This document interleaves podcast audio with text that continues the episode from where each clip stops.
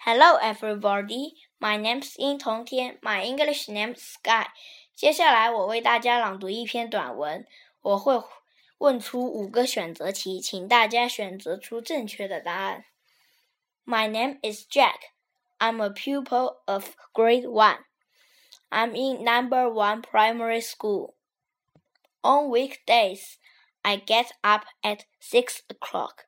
I have breakfast at seven and then I go to school by bike. We begin our class at eight o'clock in the morning. We have four classes in the morning and three in the afternoon. At noon, I have lunch at home.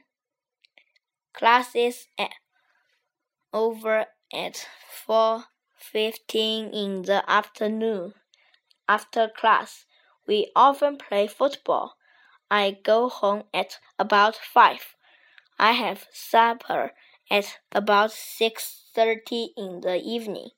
I do my homework at seven thirty. At weekends, I watch TV. I often go to bed at ten. I'm very happy. One. Jack is a pupil of A. Class 1 B. Grade 1 C. Class 2 2. Jack gets up at in the morning. A.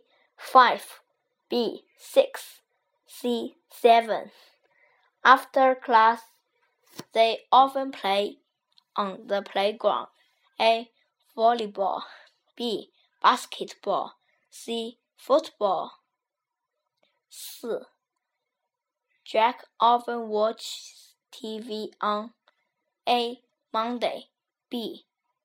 Thursday, C. Sunday. 5. Which sentence is true? A. Jack is a good boy. B. Jack has his lunch at school.